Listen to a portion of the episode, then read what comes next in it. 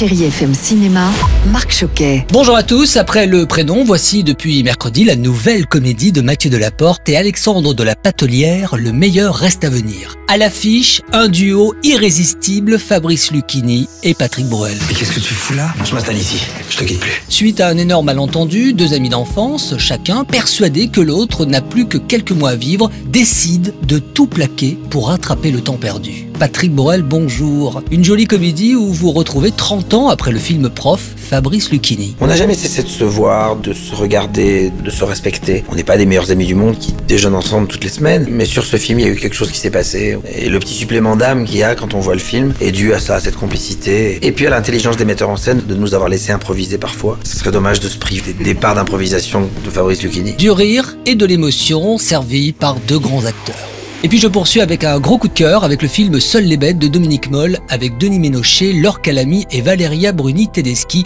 un thriller romantique prenant du début jusqu'à la fin. Il y a une femme qui a disparu Ah bon, où ça?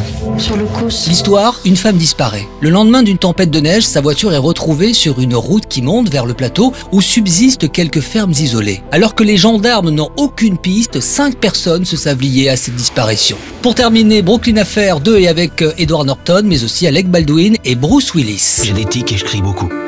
Ça me fait passer pour un folle dingo. Nous sommes dans le New York des années 50. Lionel Ezrog est un détective privé souffrant de syndrome de la tourette. Il devra enquêter sur la mort de son mentor tué par un homme puissant. Il aurait pu être détective, il a choisi d'être animateur sur Chéri FM et c'est tant mieux pour nous. La plus belle musique, c'est avec Richard Filter qui continue. Bon ciné à tous et bon dimanche. Retrouvez toute l'actualité du cinéma sur chérifm.fr.